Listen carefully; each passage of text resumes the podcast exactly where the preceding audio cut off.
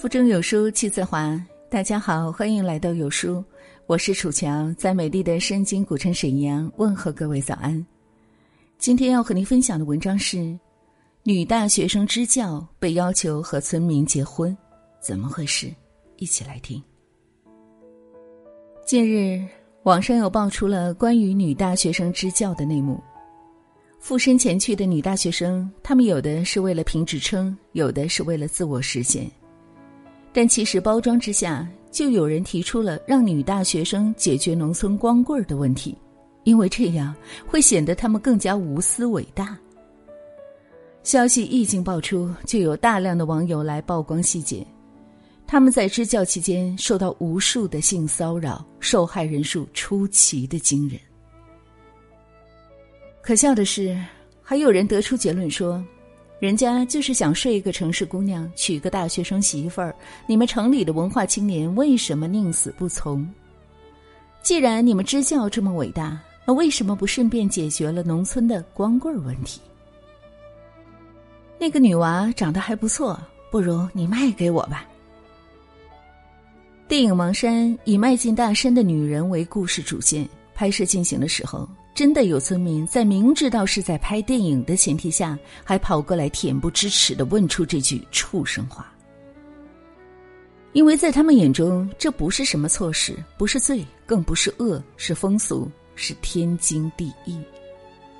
电影《盲山》最令人吊诡的结局是，女主好不容易逃出了大山，但最后她还是回去了，因为她即便是走出来也无事可做，更何况孩子。还在那里？朋友还在一旁感叹道：“这讲述的是一个伟大的母亲吧？放在现实生活中，如果她就这么跑了，一定会落下无情、嫌贫爱富的诟病。”我听完怔住了。一个女性努力对抗伤害，拼命的想要逃出地狱，不值得可怜，最后却因为孩子回去了，就摇身一变成了伟大的女人。在常人看来，好像他最正确的宿命不是逃出去，而是留下来。他追求的不应该是当个健康完善的人，而是当个伟大母亲。比如在综艺节目《极限挑战》六月三号关爱留守儿童那一期里，就体现出刻板思维对女性的绑架。那是个贫困山区，青壮年为了谋生都背井离乡的出去打工。男人帮成员接受委托，通过相应的短视频结对孩子，并通过和孩子们的相处让他们敞开心扉。其中有个孩子的爸爸在视频中，他对黄磊说：“希望你们能给我的孩子买一本故事书。”众多小朋友中，和张艺兴结对的孩子杨董超小朋友的遭遇最能唤起人的恻隐之心，因为他的家庭情况比较特殊。杨董超今年十二岁，妈妈在他三个月的时候就离家出走，抛弃了他。爸爸从家里出去打工已经九年了，每年也就回家一次。七十五岁的爷爷一头白发，脸上布满了皱纹，无奈的说道：“杨董超的妈妈是杨柱明在外面打工认识的，来家里的时候就已经怀上了，到家一个星期，孩子就出生了，也没有领结婚证。”所以在孩子三个月的时候就跑掉了，再也没有回来过，也没有喂过孩子一口奶，是他奶奶从小喂米糊和糖水把他养大的。聊天中，张艺兴问：“你妈妈不在的话，你会不会想她？”杨董超说了一句：“会，因为我是他生的。”很多人觉得抛下儿子的女人，她到底是有多狠心啊？她都不配为人母亲。张艺兴希望安排他们母子之间见一面。他和大多数的人的思维是一样的，觉得这就是一件无可厚非的事情。母亲嘛，本来就是伟大的，这样安排也没有什么不合适的地方。只有黄渤从侧面隐晦的指出了问题的关键，就是穷，一眼望到头的人生。谁也不能只怪他，因为我们并没有经历那种一睁眼家徒四壁、一眼望不到头的苍凉感。黄渤说出这些话的时候，瞬间变成了两米八。不管是去还是留，那都是他的自由意志，更没有人有资格因为他走掉就指责他为嫌贫爱富，留下来他就是一个伟大的母亲，这是一种绑架。我认为，成为一个伟大的母亲，不是一个女性人生的全部意义。勇敢的追求自由意志，才不枉人世走一趟。看到一个问题说：“女人对这个社会贡献大吗？”答案说：“当然大了。女人生来就是负责生命的延续，她们无疑是伟大的。”乍一看挺好，细一想，不行。难道女性脱离了延续生命和生殖繁衍，就对这个社会没有任何贡献了吗？女性应该是时代的参与者。回过头来，我也很害怕听到“伟大的母亲”这五个字。他随时告诉大家，女人就应该无条件的贡献，献身于婚姻和家庭，呕心沥血，服务于家庭和传承，直到最后一刻。除此之外，伟大之于女性。再无联系。现代社会对女性的要求到底有多高？拿马薇薇的话来说，就是男人都喜欢专注的女人，而专注于事业的女人最讨男人喜欢。这暴露了男人，尤其是资深男人的一个最险恶心理：既希望你赚钱养家，还敢希望你貌美如花。如果你希望通过拼事业的方法拼到男人，你要干两份工作，领的是一只鸡的钱，提供的却是双拼的服务。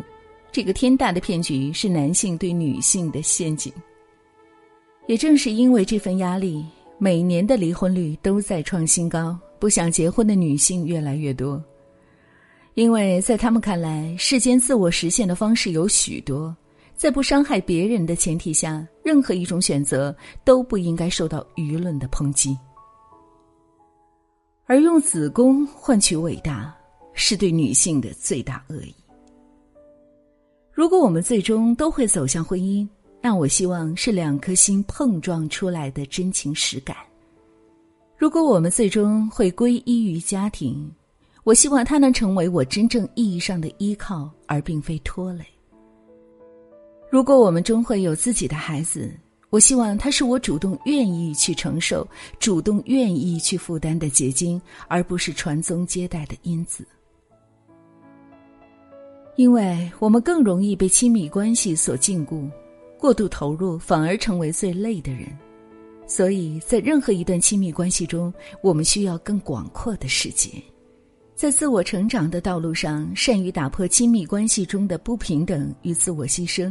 要保持独立，并做最好的自己。因为所有的女性是一个个独立且鲜明的个体，我们自己才是自己生活的主导。我们应该有自由的选择，交想交的朋友，爱想爱的人，努力不活得庸俗，而不是当我们前脚步入婚姻，后脚就要被面临赶出办公室。除了一名伟大的妻子和母亲，你更有资格是一名伟大的医生、伟大的创业者、伟大的自己。每一位女性的自由意志才是女性主义的真正示意。勇敢的去进行属于自己的创造和建设，就是对社会、对世界的一种贡献，一种影响。希望亲爱的你能明白，想活成伟大的代名词。你为之付出奉献的，应该是你的知识、学识和能力，而不是你的子宫和你的自由人格。如果有人对你提议出违背以上自由原则的人，请立刻、马上、现在就把他删除掉、拉黑掉，一刻都不要停留。没别的，能说出这句话的人，就不要指着他会尊重你。好了，亲爱的小伙伴们，这就是今天要和你分享的故事。这个社会对女人的要求越来越多，女人现在都活成了坚强的钢铁战士。女人要运动，要健身，要美容，要在职场找到价值，要学会体谅男朋友的情绪，要学会在事业家庭当中平衡，还要处理好婆媳关系等等一切。